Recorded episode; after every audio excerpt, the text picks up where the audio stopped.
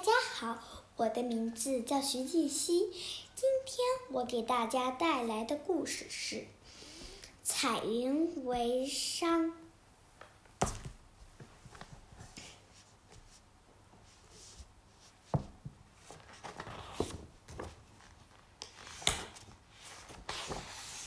这本书是碎蛋壳画法。从前有一个小男孩，他会用天上的云做出美妙的衣裳。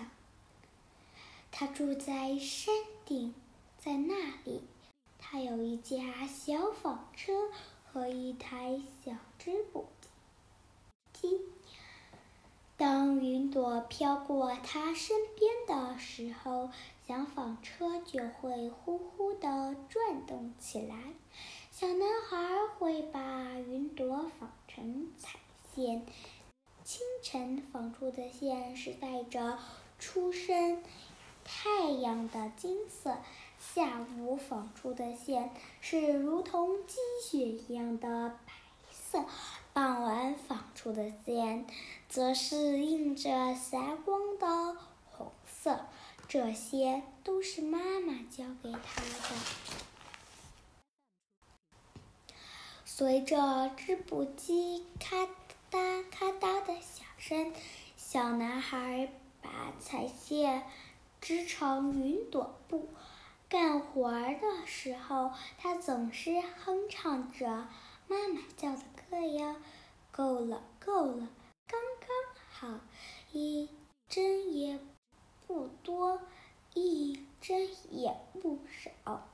小男孩很明智，他仿出了不少线，织出了刚刚好的布，还给自己做了两条围巾，一条是纯白色的。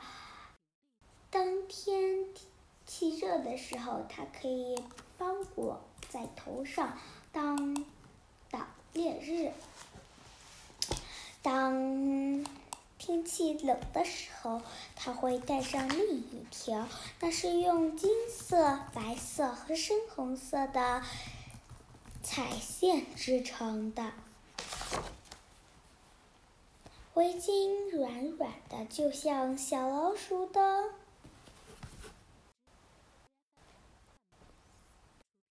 抚摸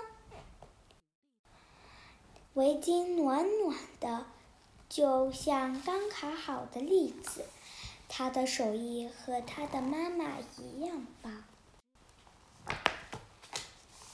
有一天，天气冷飕飕的，小男孩手里拎着小篮子，脖子上围着自己做的围巾，兴冲冲的下山赶集。是。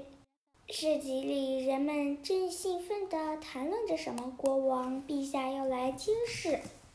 不一会儿，国王雄雄气汹汹地骑着大马经过，对百姓们的欢呼和行礼熟视无睹。可是他贪心的眼睛却一下子盯上了小男孩的那条金色围巾，白色。和深红色的彩线织成的围巾。快告诉我，小孩，我去哪里才能找到这条漂亮的围巾？小男孩回答：“哪里都找不到。”国王很生气：“那你在哪？这条是哪里来的？”小男孩轻声地说：“是我自己做的。”那你给我也做一条。我要一条长长的围巾，很长很长很长，因为我是国王。小男孩摇了摇头说：“用这种布做一条长长的围巾，可不太明智啊，殿下。您并不需要它。”国王一听，大叫起来：“你竟敢说我不明智！我命令你马上去给我做一条围巾！”于是，小男孩回到了山顶的家，转动起小纺车，开始纺线。清晨，他纺着飘过的云朵，朵朵朵都是带着初升太阳的金色。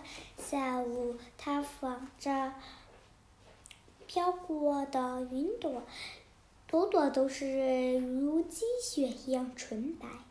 傍晚，他的纺车转个不停，放着映日的霞光的深红色。随着织布机的咔嗒咔嗒声音，小男孩把彩线织成了一条长长的围巾。国王高兴的不得了，他的围巾柔得像小老鼠一样的，暖得像刚烤好的栗子。现在，你用这美妙的布为我做一件大。披风，国王又下了命令。另外，再也为我的王后和小公主做几条漂亮的裙子。小男孩摇了摇头，说：“用这种布做这么多衣裳，可不太明智啊，殿下。您并不需要它。”国王板起面孔。皱起眉头，我就是要这么多。我命令你做，你必须就去做。于是，小男孩回到山顶的家，转动起小纺车，开始纺线。清晨，他纺着飘过的云朵，朵朵都是带着初升太阳的金色。下午，他纺着飘过的。云朵朵朵都是像积雪一样纯白。傍晚，他他的纺车转转个不停，纺着映日霞光的深红色云朵。小男孩纺啊纺啊，越纺越吃力，因为天上的云朵已经越来越少，越来越少。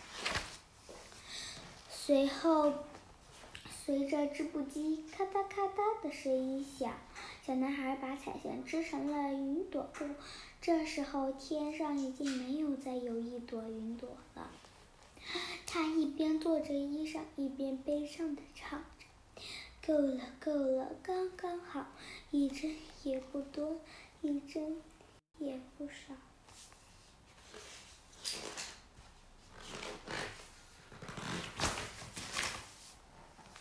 国王高兴的不得了，他赶紧披上了这精致的大披风。国王、皇后和小公主也穿上了漂亮的新裙子。瞧啊，国王骄傲地说：“我又神气又明智，没有任何一个国王能比上我。”没错，皇后附和道。不过，小公主什么话都没有说。日子一天天过去，国王一。一家每天都穿着穿着不同的云朵衣裳，可是没有再有云朵的天空，也没投下一滴雨水。尊敬的陛下，百姓们苦苦哀求着，我们能，我们的心口没有水喝，我们的庄园都在枯萎，这可不关我的事，你们干嘛要来找我抱怨？国王大喊。大叫，他走过来又走过去，他披风就在他后面甩来甩去。小公主还是什么话都没有说。但是那天晚上，小公主悄悄露出了皇宫。她的身上穿着普通的裙子，她的手里抱着个大包玉，柔的像小老鼠，软的像小老鼠的。暖得像刚烤好的栗子。小小公主穿过干枯的花园，走过血色的田田野，爬上高高的山顶。她走上前，敲了敲门，还来得及挽回这一切做的吗？小男孩笑了，他轻声的回答：“还来得及。”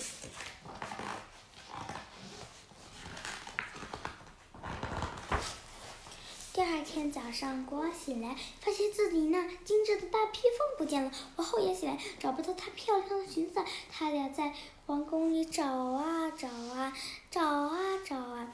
小男孩做出的那些衣裳全都消失不见了。就在这时，壕沟外面，雨水突然从天上，从云中降了下来，百姓们都高兴地跳起舞来。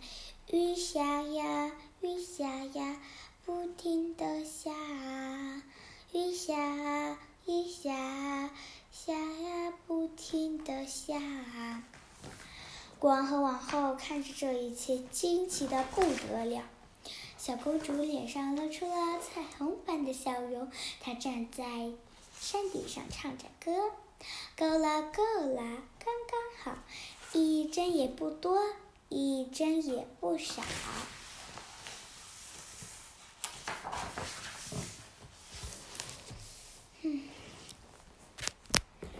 今天这个故事就到这里，谢谢大家的收听。